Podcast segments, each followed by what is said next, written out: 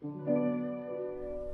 家好，这里是全球旅行文化知识内容平台三毛游的每日一宝栏目，每天学点历史，从此开始。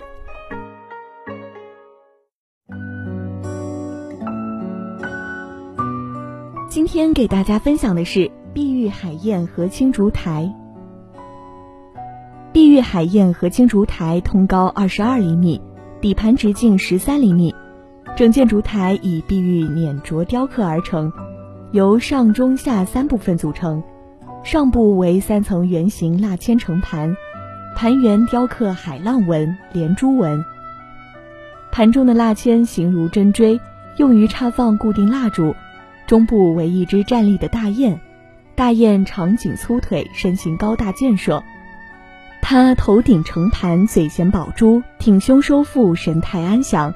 脚踏玄武，圆睁的双目炯炯有神，羽翼丰满，作展翅欲飞状。下部为喜事底座，盆内高浮雕玄武，昂首作爬行状，似乎浮游于茫茫大海之上，形象逼真，动态十足。内壁刻海水纹，仿佛波涛汹涌。海燕和亲出自唐代诗人郑熙的《日中有王子赋》。河清海晏，时和岁丰。意思是浑浊的黄河水变清澈了，大海没有浪而风平浪静，比喻沧海波平，黄河水清，国家安定，天下太平。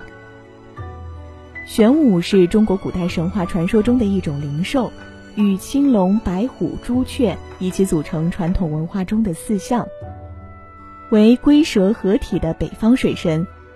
此烛台取“燕”与“燕”的谐音，加上波涛汹涌的海水纹饰和水神玄武，形象地呈现出海燕和亲这一美好的寓意。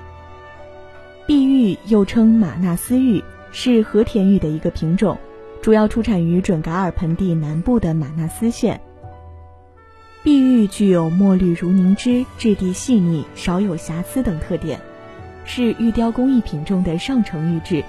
多用于制作生活及陈设器具。清中期，碧玉为宫廷使用较多的玉种。在清宫旧藏中，不同材质制作的海燕和青竹台摆件均有记录。正所谓“乱世黄金盛世玉”，清代康乾盛世时期政局稳定，疆域辽阔，四海清平，国力强盛，经济快速发展，玉器制作也达到了一个新的高度。用玉器制作的各种工艺品品类丰富，精美绝伦。清宫廷特设的造办处制作了大量的御用玉制生活用品，制作艺术十分讲究，图壁有意，意必吉祥。